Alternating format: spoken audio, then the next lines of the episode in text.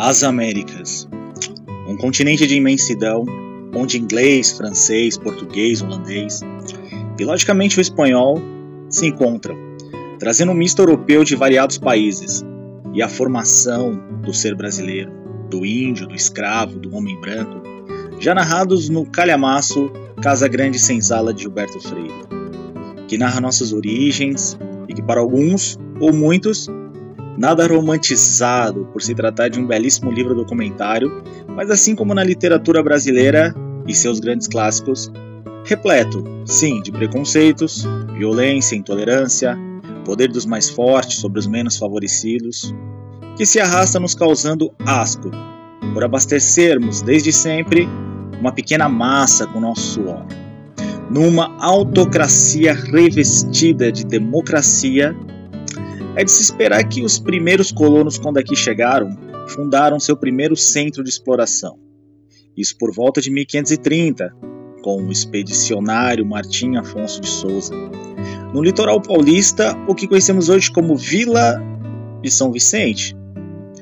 Isso é consequência do bem-sucedido processo de expedição marítima dos portugueses, o que gerou desconforto de outras nações em relação a esse sucesso, e as novas terras em pleno progresso, mas com adendos de que índios não trabalhavam forçados e sim somente para seu sustento, o que leva os europeus a irem buscar mão de obra em outro continente, esse chamado África. Bom, e o que ocorreu durante esses três séculos? O que ocorreu foram exatamente os absurdos escravistas, encerrando-se tardiamente em 1850, com a Lei Eusébio Queiroz.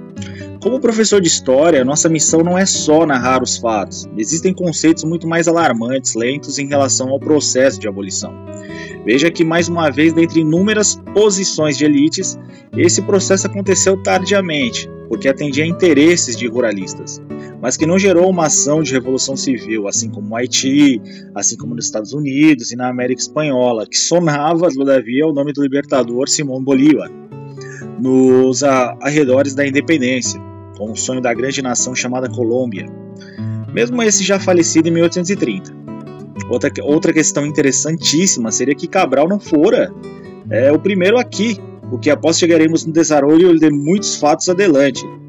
A, a inúmera a, tribo né, que aqui houvera, mas o etnocentrismo europeu imperou, né, como sempre. Porém, mesmo antes da esquadra cabralina, Uh, já houveram indícios de Duarte Pacheco Pereira em 1498, Américo Vespúcio, esse em 1499, Vicente, Vicente de Pissono e Diego Delepe são supostamente navegadores que já teriam navegado por aqui. Bom, esses são indícios que apontam alguns historiadores, né? Documentos que, segundo esses, eu é, por exemplo, desconheço, né, e não posso afirmar sem conhecê-los. É, assim como um fato verídico que seria a carta de Vasca minha. Né?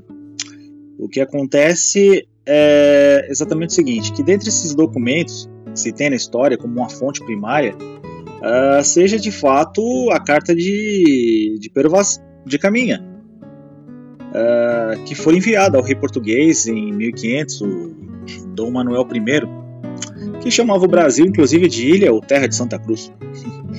Esses na América chegaram aqui por, por pura ousadia.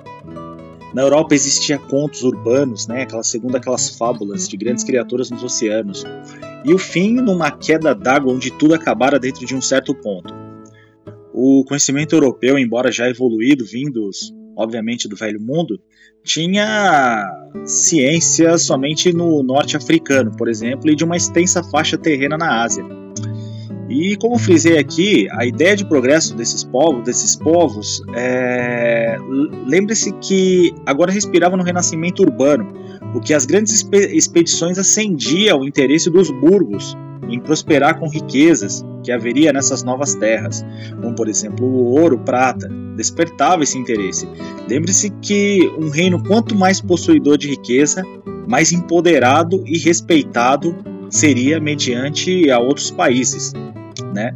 O que daí faz nascer o chamado metalismo, é, primeira forma mediadora da economia que favoreceu o novo sistema né, econômico, como por exemplo o peso das moedas, uh, o peso das moedas que se valia, obviamente, uh, por sua estrutura né, e tamanho, e obviamente, como aqui frisei, peso. Os portugueses de fato chegaram aqui e um dos resultados são nossas ligações tão implícitas né, com o nosso idioma, mas que cresceu demasiado a história de Santa Cruz, com os negros, que são hoje no Brasil uma média de 54% da população. Segundo o IBGE, esse datado de 31 de 7 de 2020, né? ou seja, comida, trejeitos, heranças culturais, e com toda certeza Uh, podemos é, citar a religiosidade, que é uma coisa bastante arraigada do nosso povo. É, isso trazidos no que chamamos lá nos primórdios de Ilha de Santa Cruz. Tá, mas e por que Ilha de Santa Cruz? E por que o tema né, desse podcast chama-se Ilha de Santa Cruz? Ou Terra né, de Santa Cruz. Curioso que esse nome veio através de lascas, segundo lascas de madeira, que segundo os lusitanos acreditavam ser da cruz de Cristo. Veja bem, a fé arraigada a este povo que entendia que Cristo estava com eles a todos os instantes. Então, haveríamos não só de conquistar esse ouro e prata, mas como, por exemplo, é, ter a certeza de que Deus estaria conosco, atravessando, enfrentando o craque né, dos grandes oceanos na qual cruzaram. E essa, essa, essas lascas, esses pedaços lascas de madeira, é, que fez com que batizassem as terras na qual os lusitanos, enfim, descobriam, né? Embora a descobrir o Brasil, né? Era uma forma de batizar ou de homenagear. Que somente em 1511 temos o, o nome Brasilis, devido ao tão gananciado pau-brasil que extraía desse a tinta roja, ou seja, aquela cor vermelha, sinal de nobreza dos grandes monarcas, que enriqueciam com as explorações escravistas, com certeza, assim como relatei nos primeiros parágrafos desse podcast.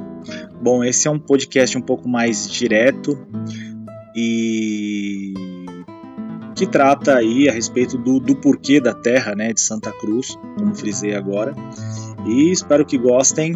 Foi de maneira um papo bate pronto para que sabêssemos aí o porquê de desse nome tão tão enigmático que é a Terra de Santa Cruz ao relatar o que nós chamamos hoje de Brasil, devido ao pau-brasil que vocês devem estar praticamente uh, mais do que cientes.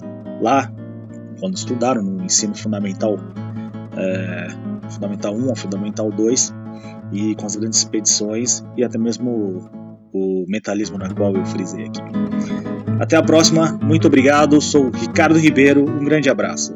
Tchau!